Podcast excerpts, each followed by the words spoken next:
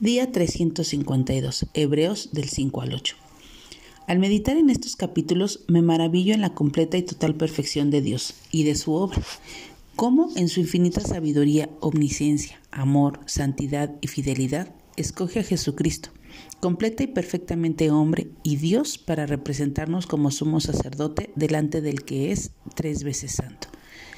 Él es la clase de sumo sacerdote que necesitamos, porque es santo y no tiene culpa ni mancha de pecado. A diferencia de los demás sumos sacerdotes, no tiene necesidad de ofrecer sacrificios cada día. Jesús se ofreció una vez y para siempre, cuando se ofreció a sí mismo como sacrificio por los pecados del pueblo. Tenemos un sumo sacerdote quien se sentó en el lugar de honor, a la derecha del trono de Dios majestuoso en el cielo. A nuestro sumo sacerdote se le ha dado un ministerio que es muy superior al sacerdocio antiguo, porque Él es mediador a nuestro favor de un mejor pacto con Dios basado en mejores promesas. Al ser completamente hombre se compadece y nos comprende, pues vivió en carne propia todas nuestras luchas, debilidades, limitaciones, mas en todo agradó al Padre, estando así totalmente capacitado para interceder con gran amor y lágrimas por sus hermanos caídos pero no se queda ahí.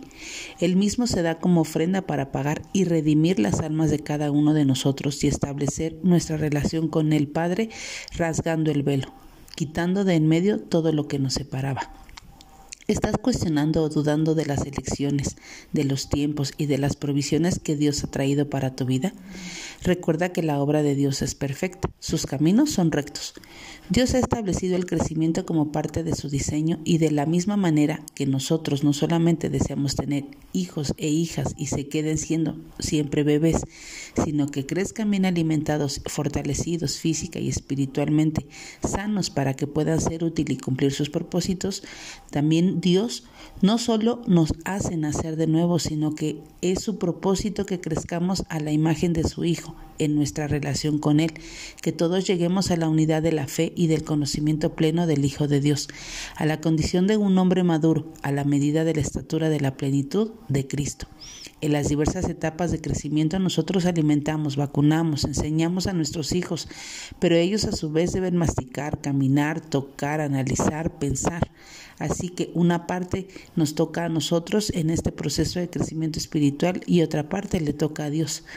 Cada día debemos de buscarle. Crecemos espiritualmente cuando aprendemos a esperar con paciencia como Abraham, cuando no dudamos de sus promesas y confiamos en su carácter inmutable, cuando rendimos toda nuestra vida en sus manos de aquel que es nuestro eterno sacerdote.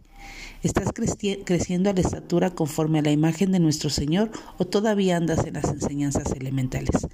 Que al meditar en estos capítulos, en su obra, en su provisión y en su diseño, juntos podamos decir en alta voz, oh, profundas, oh profundidad de las riquezas y de la sabiduría y del conocimiento de Dios, cuán insondables son los juicios e inescrutables sus caminos, porque de Él, por Él y para Él son todas las cosas. A Él sea la gloria para siempre. Que tengas un buen día.